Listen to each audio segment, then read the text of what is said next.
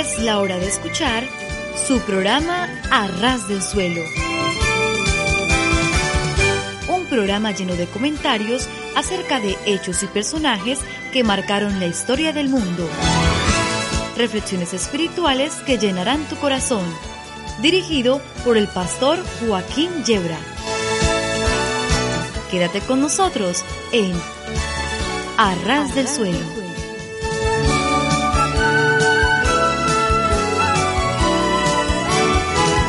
Sí, sí, sí, estar a ras del suelo es de lo mejor que nos puede ocurrir.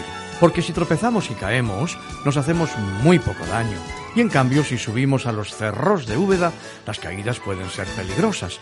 Y no digamos si trepamos hasta la Inopia, provincia del mismo nombre, entonces las caídas son ya mortales de necesidad. De modo que nuestra propuesta, queridos amigos, queridos oyentes, es estar a ras del suelo, entiéndase los pies, pero eso sí, ¿eh? Con el corazón bien alto. Les habla el pastor Joaquín Yebra y aquí estamos dispuestos a pasar un buen tiempo juntos con música cristiana, con algunos pensamientos, trataremos de provocar también una sonrisa y luego entraremos en un tema serio y profundo de la Santa Palabra de Dios.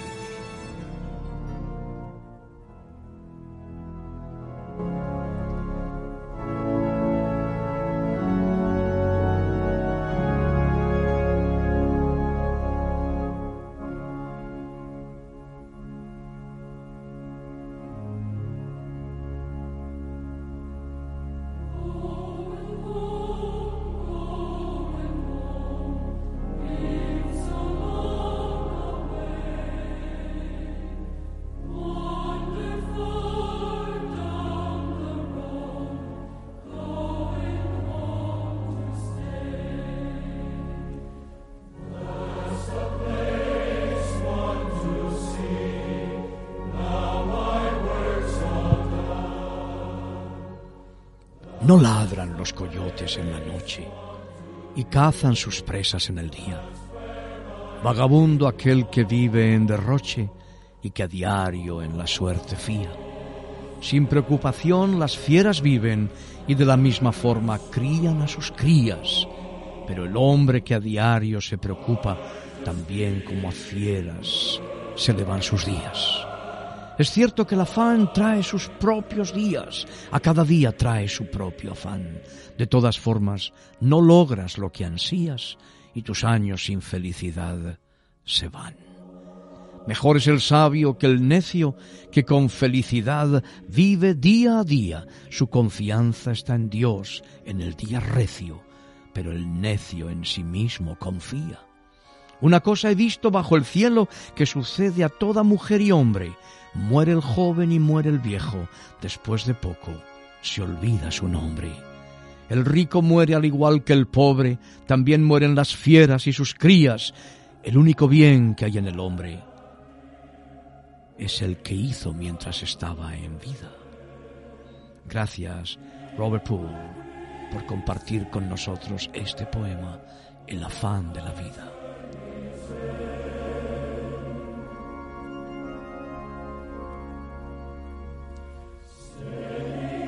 Y gracias por el siguiente, titulado La verdad y la mentira.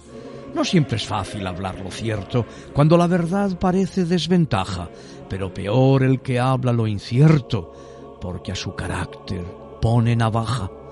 Mientras aquello que no es verdad, verdad es aquello que no es mentira, entre verdad y mentira no hay igualdad, mentira es bajeza, la verdad es bendita.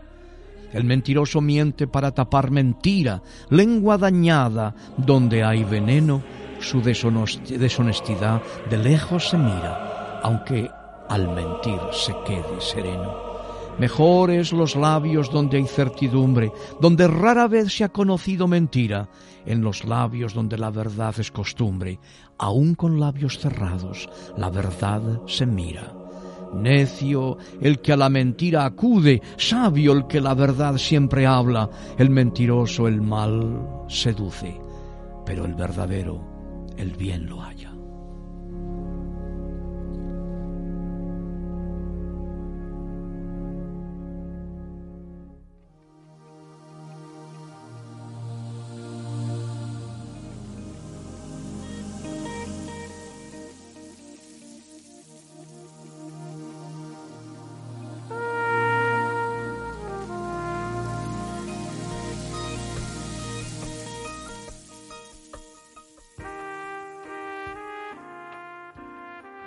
La palabra de Dios nos da muestras de que el mundo cual vivimos está sometido a constantes cambios en todas las esferas, paralelamente con el tiempo, es decir, cada día el hombre se dirige más al abismo como consecuencia del pecado, como las mismas sagradas escrituras, la Santa Biblia declara, el hombre va de mal en peor.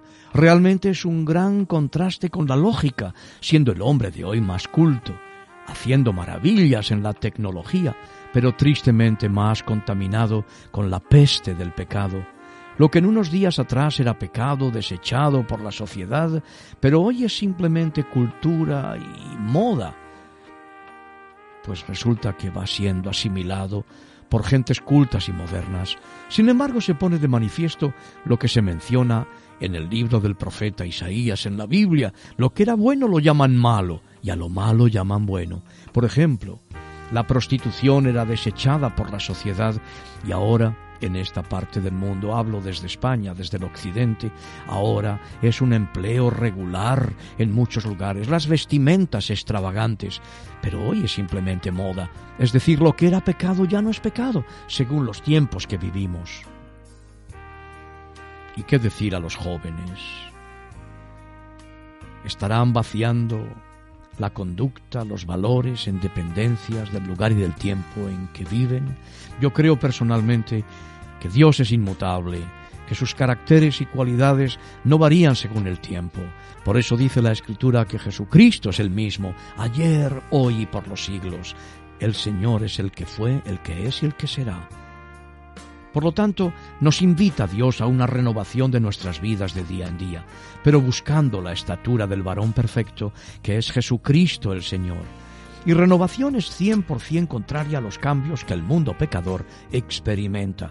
Algunos, para suplir esa realidad, han decidido tener dobles caras, como el zorro. En la luz hace una cosa, pero de repente cuando estamos fuera del templo o del alcance de los hermanos en Cristo, no se nota un reflejo de Jesucristo ni en nuestra forma de hablar, vestimenta, conducta, compañías que nos muestran lealtad ante Dios, este Dios bien definido. Por eso os invito, seáis jóvenes o no tan jóvenes, a que seamos cristianos en todo tiempo. Recordemos que debemos ser espejos que reflejen la gloria del glorioso y santísimo Dios, para que el mundo crea. Andemos en luz como hijos de luz, no seamos circunstanciales, poniéndonos las vestimentas cristianas el domingo y de lunes en adelante un ropaje mundano. Imitemos el ejemplo de nuestro único Señor y Salvador, Jesucristo, quien vivió haciendo lo que su Padre le decía que vivió haciendo lo que a su Padre le agradaba y a su vez estaba consigo. Dios nos bendecirá en gran manera si somos íntegros, plenos, enteros, sin grietas, sin fisuras.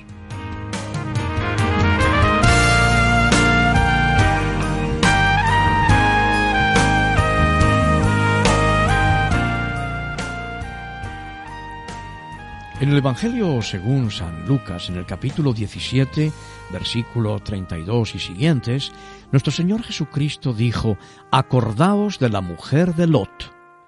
Todo el que procure salvar su vida la perderá, y todo el que la pierda la salvará. Si no me equivoco, este es el único pasaje en el Nuevo Testamento que habla acerca de nuestra reacción al llamamiento del Señor en su arrebatamiento. En ese momento descubriremos el verdadero tesoro de nuestro corazón. Si el Señor es verdaderamente ese tesoro, no habrá mirada hacia atrás. Como aquella mujer que miró hacia atrás, Dios les salvaba y les pedía que salieran de aquellas ciudades de Sodoma, de Gomorra, pero ella miró hacia atrás, su corazón estaba atrás. Es muy fácil apegarnos más a los dones de Dios que al dador de los dones, y más aún a la obra de Dios que a Dios mismo. Pero aquel que esté en el terrado, dice el Señor, no debe volver a buscar sus pertenencias. Permitidme ilustrar esto. Estoy en estos momentos escribiendo un libro y he completado ya ocho capítulos y debo escribir todavía ocho o nueve más, acerca de los cuales estoy, eh, como decir, sumamente ejercitado delante del Señor. Ahora supongamos que venga el llamamiento del Señor y mi reacción fuera Pues qué de mi libro. Pero ¿cómo me llamas a tu presencia ahora, Señor? Pero qué de mi libro, pero qué de mi mujer, pero qué de mis hijos, pero qué de mi nieto, pero qué de mi iglesia, pero qué de las responsabilidades que me han encomendado. Existe la posibilidad, ¿no es verdad?, que el trabajo que hacemos, por valioso que sea, no sea nada más que la planta baja de la casa que me haga descender del terrado, aferrarme a la tierra y en lugar de gozoso en la terraza esperar la venida del Señor, mirar hacia atrás. La pregunta vital siempre es ¿dónde está mi corazón?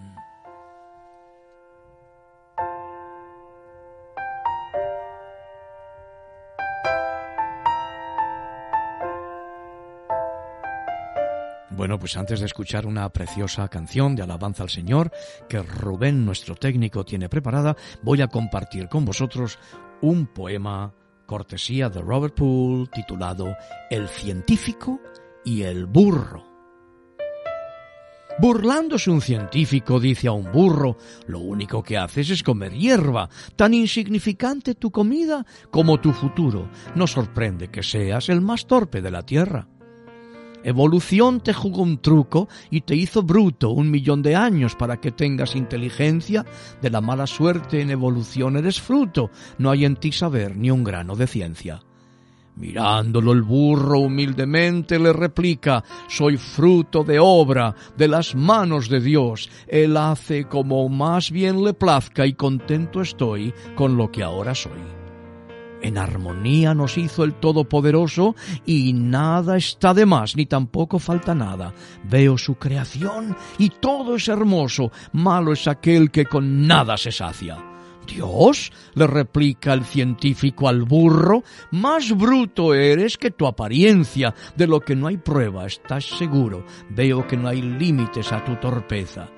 Yo de todo lo que hablo tengo prueba, sé la respuesta a toda cosa que exige. No hay creación que no tenga su lógica, es resultado de que la evolución elige. ¿Sientes ese aire que ahora suena? No lo ves, ni lo tocas, pero se siente. Tanto sé yo como tú de dónde viene, pero te atreves a decir que tienes prueba. Además, mira tu cuerpo humano, dice el burro, mil razones para haber defectos. Día tras día miles nacen sanos, es obra de alguien que es perfecto. El científico se quedó al momento callado. Ver las razones de un burro era algo recio. Por eso es mejor un burro agraciado que un científico sabio que se ha hecho necio.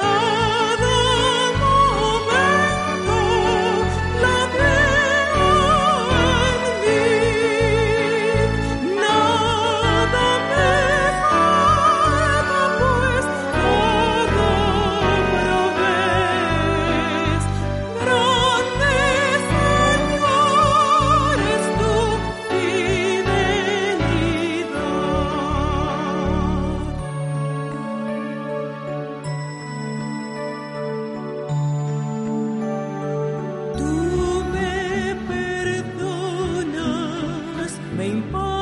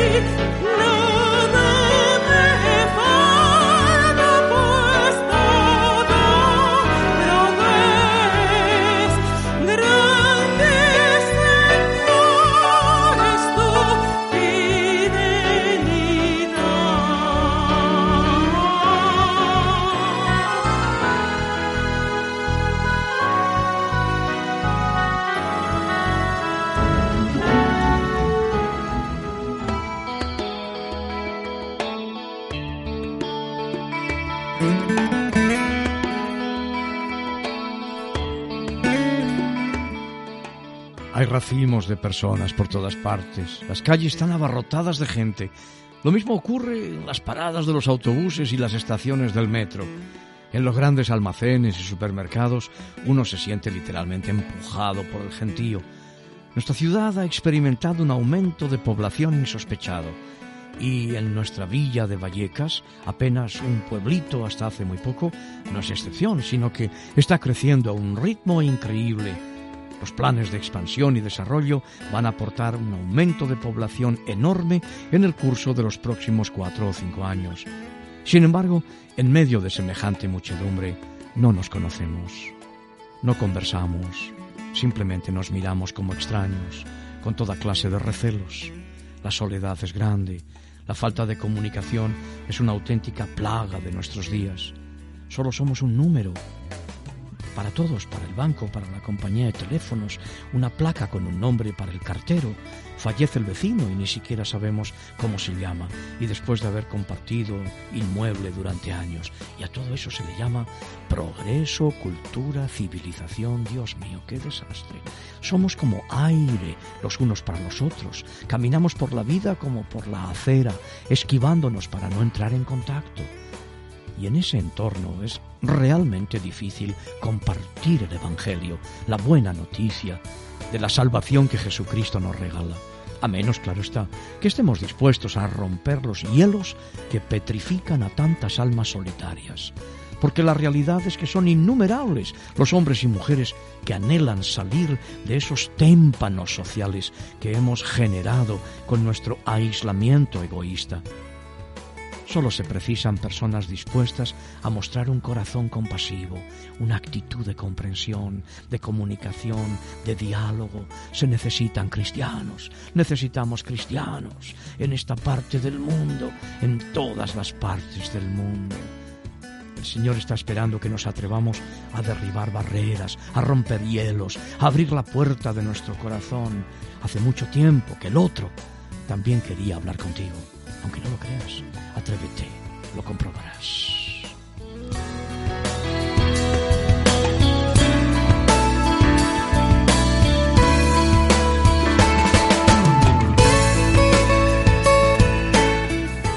Y pensando, pensando en estas cosas, Ay, hay personas que jamás reciben una sola palabra de aprobación de parte de los demás. Jamás reciben un halago amistoso, ni una simple palmadita en la espalda. Parece como si nadie se percatara de su trabajo, a veces penoso, que realizan calladamente. Sin embargo, puede que un día, llegado el momento, se les presente el recuento de sus errores, fallos, caídas, faltas, pecados. A eso estamos generalmente muy dispuestos, ¿verdad? Muchos desconocen que la señal de aprecio, la expresión de gratitud, el halago amistoso, el signo de reconocimiento, es como un par de alas para poder volar, para poder avanzar por la vida, para sentir más ligeras las cargas más pesadas. Una palabra de aprobación tiene un alcance verdaderamente insospechado. Pregúntate si alguna vez has expresado algún grado, por pequeño que sea, de agradecimiento y de aliento a quienes limpiaron nuestra casita de oración, madrugaron más que tú y yo para abrirla o prender las luces, trabajaron varios días durante la semana para el acopio de comida que distribuimos los viernes, o hicieron lo propio respecto a la ropa que se distribuye el primer miércoles de mes o se encargaron de la disponibilidad de las Biblias, las porciones de las Escrituras, los tratados sellados, toda la literatura, visitaron a enfermos o les llamaron por teléfono, llevaron la contabilidad, atendieron los pagos y demás responsabilidades administrativas, o practicaron con sus instrumentos musicales o su voz para ayudarnos luego en nuestra alabanza al Señor, o confeccionaron el boletín dominical, o lo enviaron a quienes lo aprecian, pero no pueden congregarse con nosotros,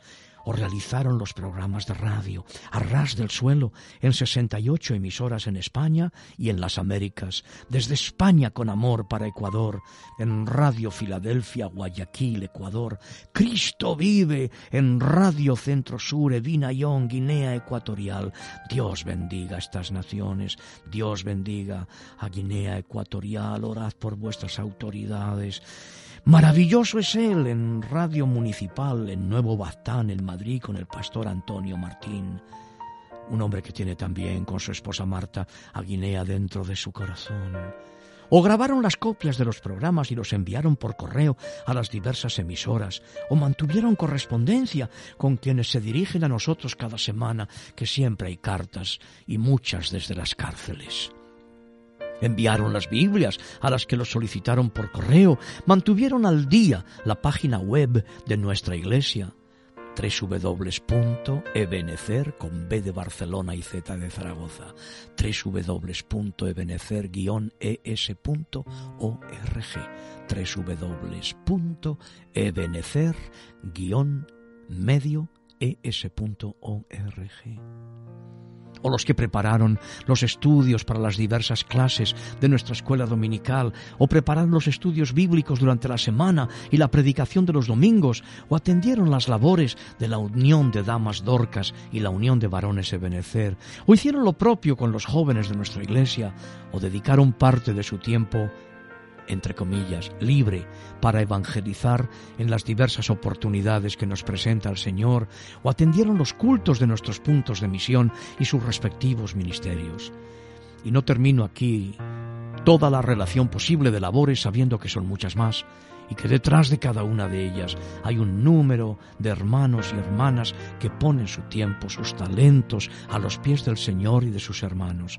Una palabra de aliento puede dar alas, una palabra de aliento puede ser una caricia, créeme, mucho amor.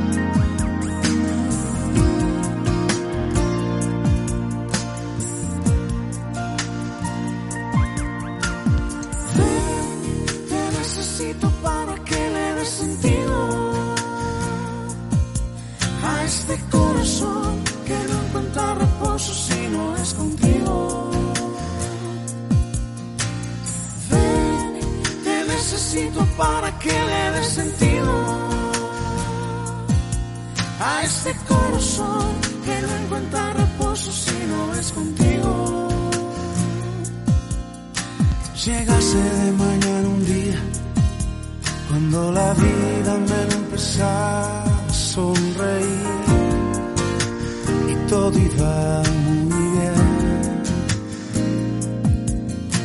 Me di la media vuelta y dije, no necesito de ti ahora, ven después, mi vida seguiré. Y cuando yo te di la espalda, mi corazón por ti se marchitó.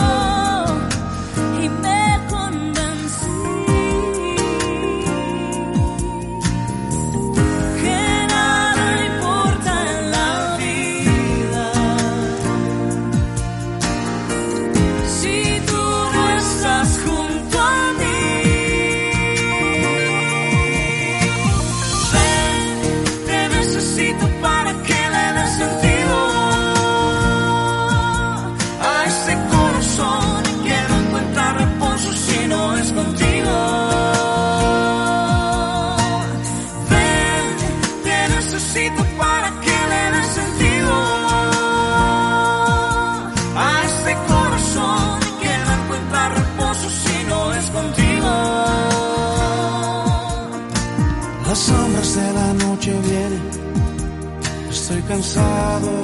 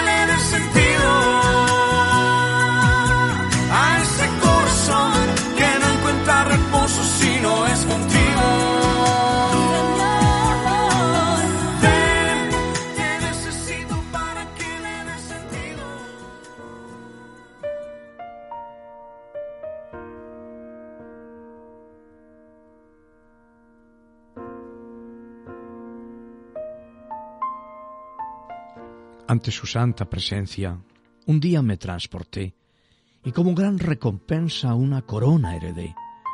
Hincada ante él estaba y él mismo me coronó con la corona dorada que un día me prometió. Cuando acepté servirte, cuando te acepté, Señor, sentí que me transformaba, sentí un nuevo corazón. Tú tienes muchas promesas para tus hijos, Señor. Hoy a mí tú me las cumples. Hoy veo mi petición, la corona que Él me puso. A ti también te dará, si has cumplido su mandato de su palabra, guardar.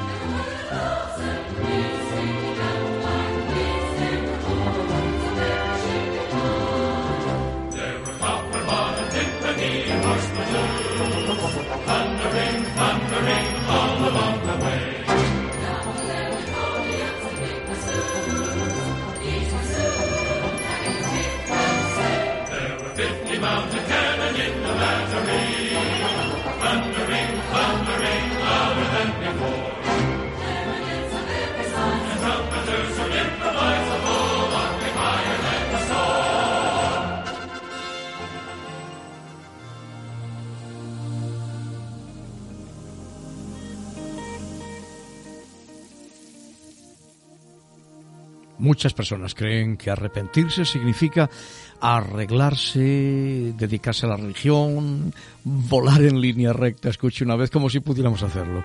El arrepentimiento requiere tomar un punto de vista totalmente nuevo, mirar las cosas al modo de Dios, El Señor simplemente pide que nos convirtamos, es decir, que nos demos la vuelta. Aceptemos el regalo que Él tiene para nosotros. Y si lo hacemos, se nos prometen maravillosos resultados. ¿Qué tenemos que hacer? Mira y vive, María José. En el libro de los números, capítulo 21, versículos 8 y 9, el Señor le dice a Moisés, Hazte una serpiente ardiente y ponla sobre una asta, y cualquiera que fuere mordido y mirare a ella, vivirá. Entonces, cuando cualquier persona era mordida por una serpiente y miraba a la serpiente, vivía. Imaginémonos a nosotros mismos en esa situación. Las serpientes venenosas han mordido a todos y aunque aún no estemos muertos, eh, las perspectivas no parecen buenas. Y de repente una voz ferviente se levanta en medio de la multitud gritando, tenemos que hacer algo, debemos salvarnos. ¿Pero cómo? Otra voz resuena, no se queden ahí, hagan algo. A alguien más se le ha ocurrido una solución plausible. Si se ponen a correr frenéticamente, el veneno saldrá de su cuerpo. Algunos tratan de hacer esto y mueren en el intento. Y hay una persona en otro lugar con una voz suave que está vendiendo aceite de serpiente que pretende ser un antídoto para el, veneno. Y en otro lugar hay una revista sobre eh, la manera de lucir la moda mientras nos morimos. Mm, Vaya, así sucesivamente. Y entonces entra Moisés en escena y dice, si miras la serpiente de bronce que ha sido alzada sobre esta asta, vivirás. Y si no, no importa lo que hagas, morirás. Ahora vamos a figurarnos cómo podemos reaccionar habiéndonos sido dado esta revelación. Debemos seguir jugando, no hacer nada, solo mirar. Es una solución insultante. ¿Qué parte tengo en el juego? Moisés responde, mira y vivirás. Dice el Señor Jesucristo en el Evangelio según San Juan, capítulo 3 y versículo 14. Y como Moisés levantó la serpiente en el desierto, así es necesario que el Hijo del Hombre sea levantado. Hermanos, amigos, todos hemos sido mordidos y el pecado es una maldición que pasa por nuestras venas. Ciertamente nos llevará a la muerte, a la muerte eterna, a la total separación de Dios. Solo existe una solución, pero es una ofensa a nuestra habilidad de salvarnos a nosotros mismos. Dice el Señor Jesucristo en el Evangelio según San Juan, capítulo 6 y versículo 40, y esta es la voluntad del que me ha enviado, que todo aquel que ve al Hijo y cree en Él tenga vida eterna. En ese mismo capítulo 6 del Evangelio de Juan, versículo 29, dice la Escritura que Jesús les dijo, Esta es la obra de Dios, que creáis en el que Él ha enviado. Y en Mateo 4:17 añade, Desde entonces comenzó Jesús a predicar y a decir, Arrepentíos, porque el reino de los cielos está cerca. Y en Lucas, Evangelio según San Lucas capítulo 13 y versículo 3, dice el Señor, Si no os arrepentís, todos pereceréis igualmente. Pero, ¿cuál es nuestra parte en, el plan de Dios, Pastor Joaquín? Dejemos que Jesús responda en el Evangelio según San Mateo, capítulo 3 y versículo 1. Tienes que cambiar tus ideas y corazón. Jesús ha dicho, arrepentíos porque el reino de los cielos se ha acercado. Y en el Evangelio según San Marcos, capítulo 6 y versículo 12, añade, y saliendo, predicaban que los hombres se arrepintiesen. Y cuando vamos al libro de los Hechos de los Apóstoles, capítulo 2 y versículo 38, leemos así, Pedro les dijo, Arrepentíos y bautícese cada uno de vosotros en el nombre de Jesucristo para perdón de los pecados, y recibiréis el don del Espíritu Santo. ¿Cuántos son los caminos eh, que se abren ante nosotros? Pues el camino que estamos buscando tendrá sentido si nos dedicamos a buscarlo todo el tiempo, eh, crear el deseo en nosotros de movernos en esa dirección, dirigirnos a hacer algo, pero primero vamos a ver cómo esto puede aplicarse al camino del hombre. En el libro de los Proverbios, en el Antiguo Testamento, capítulo 14 y versículo 12, leemos así, Hay un camino que al hombre le parece recto, pero su fin es camino de muerte.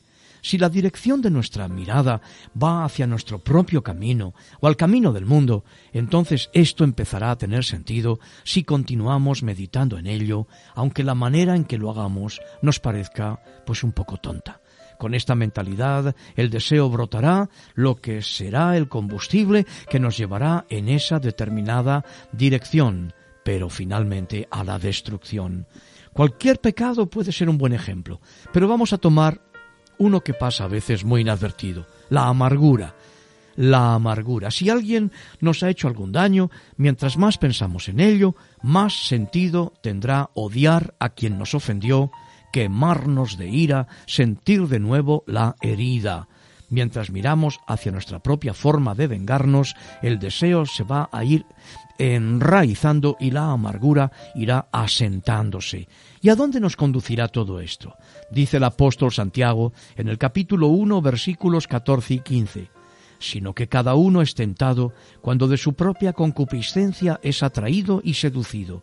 Entonces la concupiscencia, después que ha concebido, da a luz el pecado, y el pecado, siendo consumado, da a luz la muerte. Dice el profeta Ezequiel en el capítulo 18, versículos 21 en adelante, y es Dios mismo quien habla a través del profeta, ¿Quiero yo la muerte del impío? dice Jehová el Señor. ¿No vivirá si se apartare de mis caminos? Porque miró y se apartó de todas sus transgresiones que había cometido, de cierto vivirá, no morirá Convertíos y apartaos de vuestras transgresiones, y no os será la iniquidad causa de ruina. Echad de vosotros todas vuestras transgresiones con que habéis pecado, y haceos un corazón nuevo y un espíritu nuevo. ¿Por qué moriréis, casa de Israel? Y dice el Señor en el profeta Ezequiel capítulo 33 versículo 11, No quiero la muerte del impío, sino que se vuelva el impío de su camino y que viva. Volveos, volveos de vuestros malos caminos. Pero ¿en quién tenemos que poner nuestra mirada? El apóstol Pablo contesta en la carta a los Efesios, capítulo 4, versículos 17 y siguientes. Esto pues digo y requiero en el Señor que ya no andéis como los otros gentiles, que andan en la vanidad de su mente, teniendo el entendimiento entenebrecido, ajenos de la vida de Dios, por la ignorancia que en ellos hay, por la dureza de su corazón, los cuales, después que perdieron toda sensibilidad, se entregaron a la lascivia para cometer con avidez toda clase de impureza mas vosotros no habéis aprendido así a Cristo, si en verdad le habéis oído y habéis sido por él enseñados, conforme a la verdad que está en Jesús. En cuanto a la pasada manera de vivir, despojaos del viejo hombre que está viciado conforme a los deseos engañosos y renovaos en el espíritu de vuestra mente y vestíos del nuevo hombre, creado según Dios en la justicia y santidad de la verdad. Luego, en la carta a los Efesios, capítulo 2 y versículos del 1 al 4, nos dice el apóstol que el Señor nos dio vida cuando estábamos muertos en nuestros delitos y pecados, en los cuales anduvisteis, dice, en otro tiempo, siguiendo la corriente de este mundo, conforme al príncipe de la potestad del aire, el espíritu que ahora opera en los hijos de desobediencia, entre los cuales también todos nosotros vivimos en otro tiempo, en los deseos de nuestra carne, haciendo la voluntad de la carne y de los pensamientos, y éramos por naturaleza hijos de ira, lo mismo que los demás. Pero, pastor, nuestra mirada es de, es de suma trascendencia, ¿no es cierto? Pues sí, mira, se ha dicho que un hombre recto hace lo que él quiere, pero que solo quiere hacer la voluntad de Dios. Lo que queremos viene de reconocer nuestro ser carnal crucificado con Cristo. Hacemos esto cuando rápidamente nos arrepentimos de estar meditando en el pecado y nos volvemos a Dios. Si no lo hacemos y les damos una oportunidad a las maneras del mundo, nuestro deseo de pecar crecerá. El deseo carnal, insatisfecho, es corrupción y muerte, aunque realmente no hagamos lo que nos pide la carne dice el Señor Jesucristo en el capítulo 5 del Evangelio según San Mateo, versículos 28 y 29, Pero yo os digo que cualquiera que mira a una mujer para codiciarla, ya adulteró con ella en su corazón. Por tanto, si tu ojo te- derecho te es ocasión de caer, sácalo y échalo de ti, pues mejor te es que se pierda uno de tus miembros y no que todo tu cuerpo sea echado al infierno. Los deseos son para ser consumados, pero Dios no quiere que nos quememos gastándolos en el pecado. Sabiendo cómo nosotros actuamos, Dios nos promete y nos da deseos nuevos por medio de su Espíritu, lo que hace de la justicia un yugo fácil para quien está arrepentido. Nosotros nos convertimos, el Señor nos capacita, nosotros perdemos nuestras vidas, Él nos hace nuevas criaturas, dándonos una mente nueva, unos deseos nuevos, un corazón nuevo, unas nuevas obras. Esa es la manera de actuar de Dios. Por eso dice el apóstol Pablo en la carta a los Romanos, capítulo 8, versículos 5 al 9, porque los que son de la carne piensan en las cosas de la carne, pero los que son del Espíritu en las cosas del Espíritu. Porque el ocuparse de la carne es muerte, pero el ocuparse del Espíritu es vida y paz. Por cuanto los designios de la carne son enemistad contra Dios, porque no se sujetan a la ley de Dios, ni tampoco pueden y los que viven según la carne no pueden agradar a Dios. Mas vosotros no vivís según la carne, sino según el Espíritu, si es que el Espíritu de Dios mora en vosotros.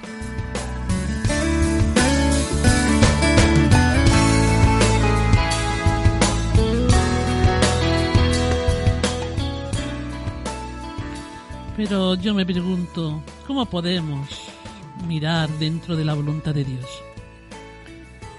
Pues para eso tenemos que romper las cadenas de muerte y de pecado, de todas esas actitudes que nos parecen a nosotros rectas, deseos que nos parecen lícitos, pero que nos llevan a la destrucción. Debemos arrepentirnos, es decir, convertirnos, darnos la, puer- la vuelta, porque de lo contrario vamos a perecer. Pero convertirnos a qué? Si nos convertimos a otro de los caminos del hombre, estamos poniendo nuestras miras en otros caminos de muerte. Debemos encontrar cuál es la voluntad de Dios, el camino de Dios. Dice el apóstol Pablo en la carta a los Efesios, capítulo 5, versículos 15 al 17, Mirad pues con diligencia cómo andéis, no como necios, sino como sabios, aprovechando bien el tiempo, porque los días son malos. Por tanto, no seáis insensatos, sino entendidos de cuál sea la voluntad del Señor.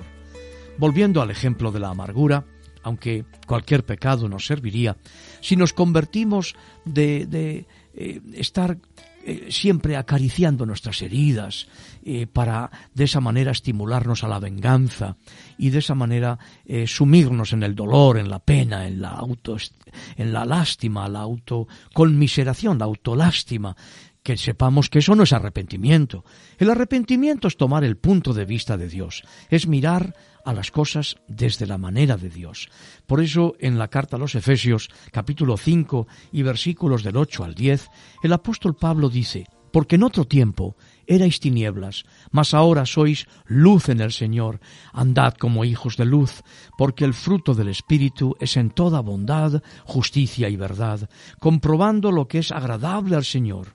Ahora, notemos que si Dios por su gracia nos revela a nosotros algo en lo que nos podemos convertir, puede que esto de momento no tenga sentido. En nuestro ejemplo de la amargura, la voluntad de Dios es el perdón. Pero qué absurdo. Eso no sería lo correcto. Esa es nuestra primera reacción. ¿Cómo puedo yo perdonar si no brota de mí, si no, si no lo siento? De nuevo, insisto en que cualquier pecado puede servirnos como ejemplo. Pero si no le dejamos a nuestra vida retroceder cuando tomamos la perspectiva de Dios. Si nos quedamos fijándonos en ella, encontraremos que esa es la buena, agradable y perfecta voluntad de Dios. Eh, en nuestro ejemplo, si nos movemos de la amargura al perdón, encontramos que la voluntad de Dios es la mejor venganza, que el perdón es como echar carbón sobre las cabezas de nuestros enemigos, pero no un carbón encendido que quema a nuestros enemigos, sino que quema en ellos lo que les ha convertido en enemigos nuestros. Es fuego purificador. Si nosotros perdonamos en lugar de consumirnos en la amargura, el dominio del perpetrador sobre nosotros se destruye y nos damos cuenta de que sola no estamos haciendo o dando a nosotros mismos, sino que estamos dejando de hacernos daño a nosotros mismos también. Si continuamos aceptando el punto de vista de Dios, entonces, después de un tiempo, miraremos un poquito hacia atrás, a nuestras viejas maneras, y diremos, pero ¿en qué estaba yo pensando? Pero qué absurdo. Otra vez, insisto, cualquier pecado sirve como ejemplo. Por lo tanto, no te impacientes si los caminos de Dios inmediatamente no te parecen agradables. Continúa mirándolos. Dice Santiago en el capítulo 1 y versículo 25 de su epístola, mas el que mira atentamente en la perfecta ley, la de la libertad, y persevera en ella, no siendo oidor olvidadizo, sino hacedor de la obra, éste será bienaventurado en lo que hace. Pastor Joaquín, ¿cuál es el regalo de Dios que, que nos llega con el arrepentimiento de nuestros pecados y la fe en Jesucristo? Responde el apóstol Pedro, el apóstol pescador, primera de Pedro, capítulo 2, versículo 2, desead como niños recién nacidos la leche espiritual no adulterada, para que por ella crezcáis para salvación, si es que habéis gustado la benignidad del Señor. O como dice el salmista en el Salmo 119, el centro mismo de la Biblia, versículos 104 y 105, de tus mandamientos he adquirido inteligencia, por tanto he aborrecido todo camino de mentira. Lámpara es a mis pies tu palabra y lumbrera a mi camino. El Salmo 16, versículo 11 añade, Me mostrarás, Señor, la senda de la vida, en tu presencia hay plenitud de gozo, delicias a tu diestra para siempre. Y Pablo dice en Romanos 12, 1 y 2, Así que hermanos, os ruego por las misericordias de Dios que presentéis vuestros cuerpos en sacrificio vivo, santo, agradable a Dios, que es vuestro culto racional. No os conforméis a este siglo, sino transformaos por medio de la renovación de vuestro entendimiento, para que comprobéis cuál sea la voluntad de Dios, agradable y perfecta.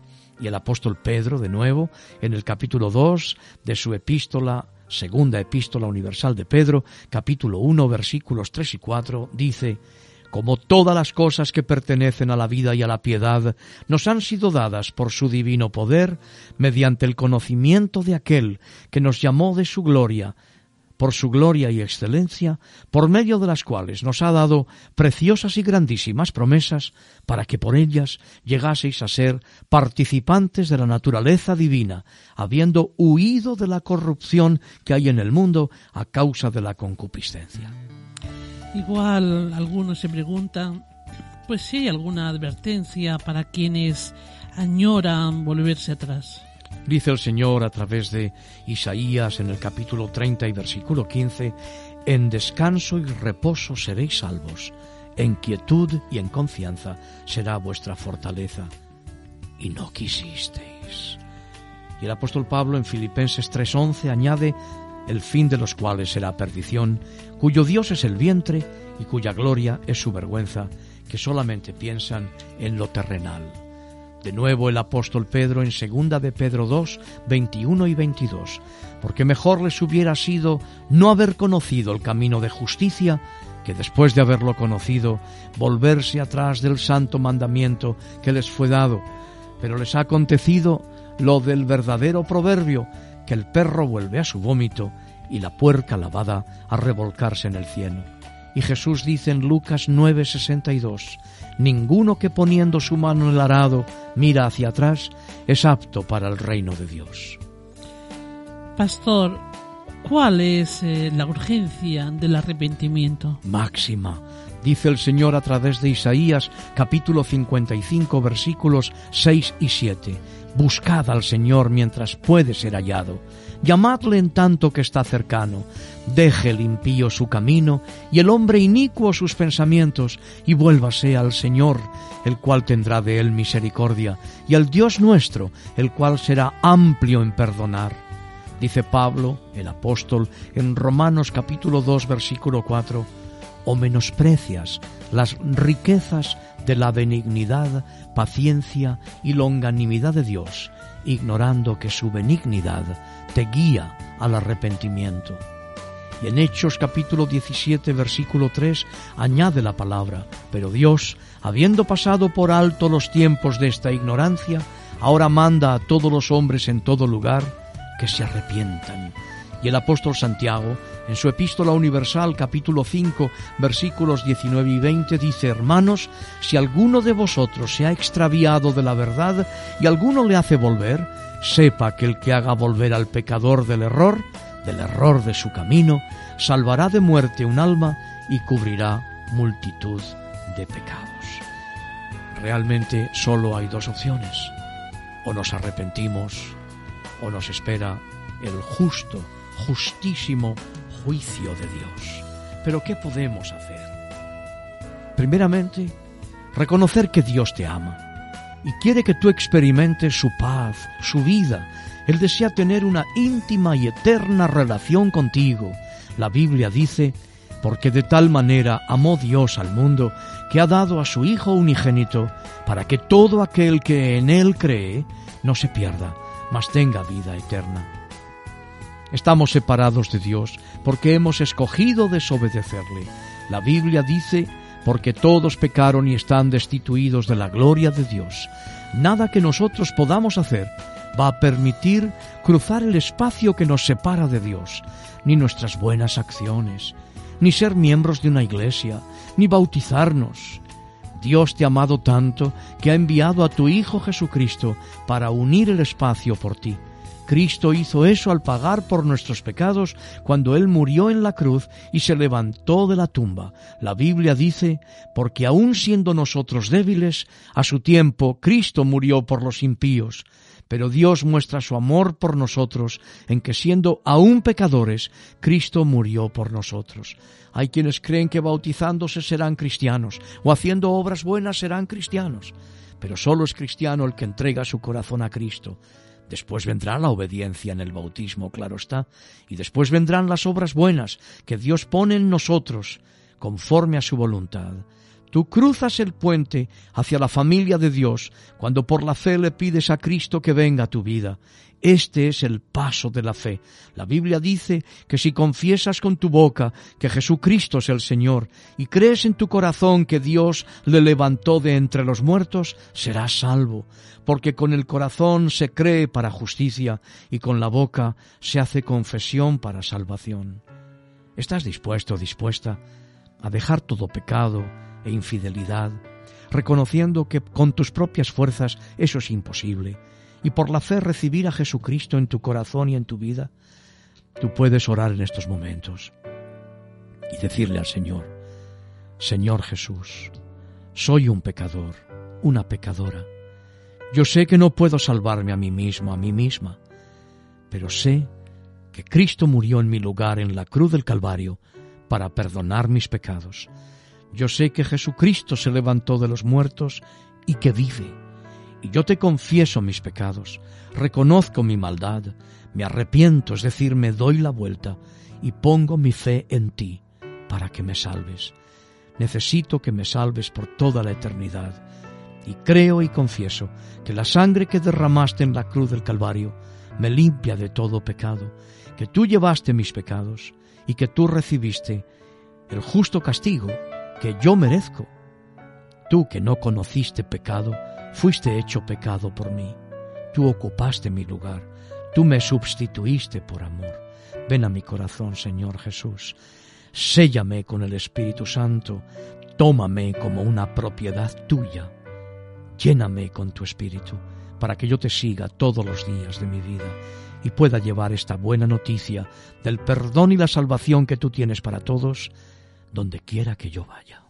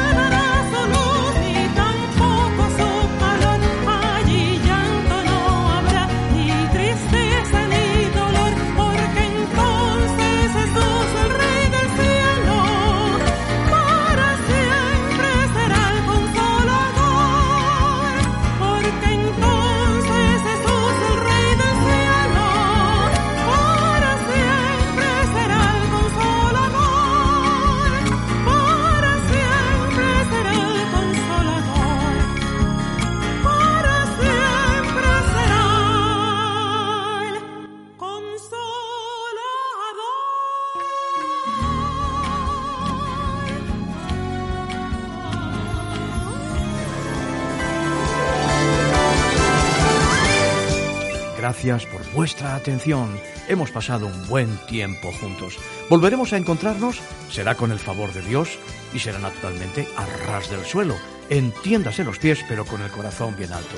Hasta entonces, que el Señor os bendiga y os guarde. Adiós.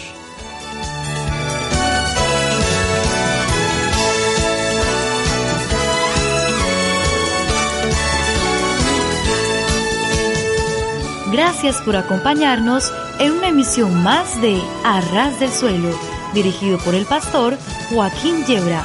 En nuestro próximo encuentro tendremos más noticias de interés para ustedes. Hasta entonces.